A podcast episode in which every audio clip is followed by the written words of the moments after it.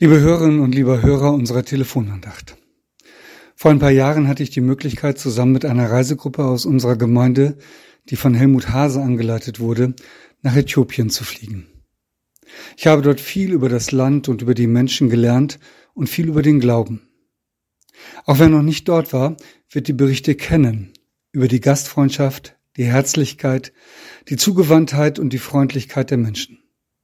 Man sieht dort ganz viele Menschen, obwohl es doch sehr viele Zustände gibt, bei denen man nur weinen möchte.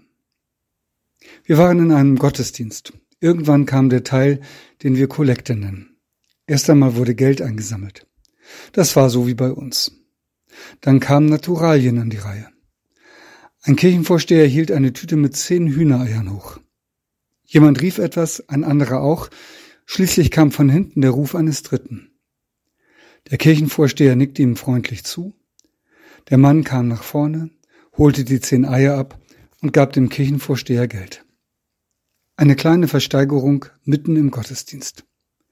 Es wurde viel gelacht und es wurde noch mehr versteigert. Wir haben hier kaum etwas verstanden, aber was unsere Augen sahen, war eindrücklich genug.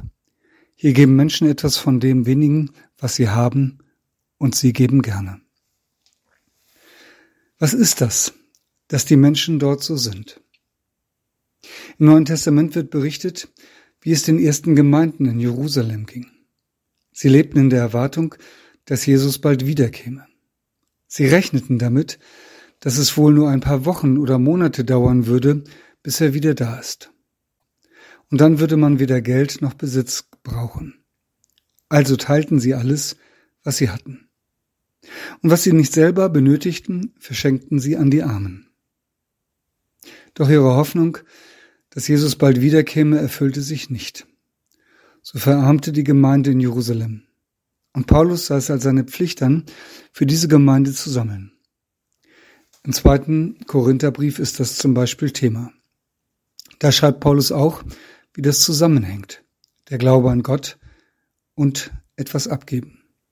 Er sagt, Gott kann machen, dass alle Gnade unter euch reichlich sei, damit ihr in allen Dingen alle Zeit volle Genüge habt und noch reich seid zu jedem guten Werk.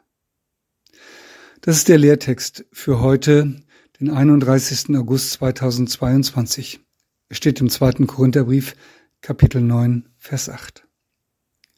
Mit anderen Worten, Gott kann euer Leben so bereichern, dass ihr Freude daran habt, anderen zu helfen.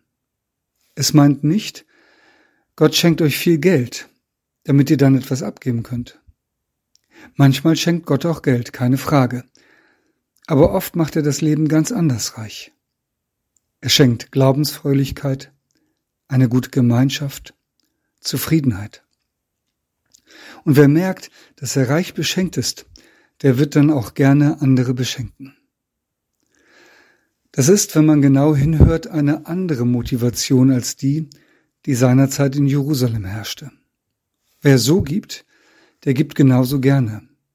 Aber er weiß auch, dass er noch etwas für sich behalten muss, damit er auch in späteren Zeiten noch geben kann. Freude und Verantwortung kommen hier zusammen. Und es ist gut, wenn sie zusammen auftreten damit die Freude im Überschwang nicht zur Unvernunft wird und die Verantwortung nicht in Sorge umkippt. Gott kann machen, dass alle Gnade unter euch reichlich sei, damit ihr in allen Dingen alle Zeit volle Genüge habt und noch reich seid zu jedem guten Werk. Dieser Satz des Paulus hat nichts von seiner Aktualität verloren. Er nimmt dir die Sorge, dass du zu kurz kommen könntest und er verlockt zur Freude, die aus der Hilfe für andere erwächst. Ich lade ein zu einem Gebet. Lieber Herr, du hast mein Leben reich beschenkt. Ich danke dir dafür. Ich danke dir für das, was ich bin und habe. Ich will in meiner Freude darüber nicht die vergessen, die meine Hilfe brauchen. Hilf du mir dabei. Und wo mir selber etwas fehlt an Geld und Möglichkeiten, an Kraft, Zeit oder Gesundheit, gib mir das, was ich brauche. Amen. Mit einem herzlichen Gruß in jedes Haus, ihr Andreas Hannemann.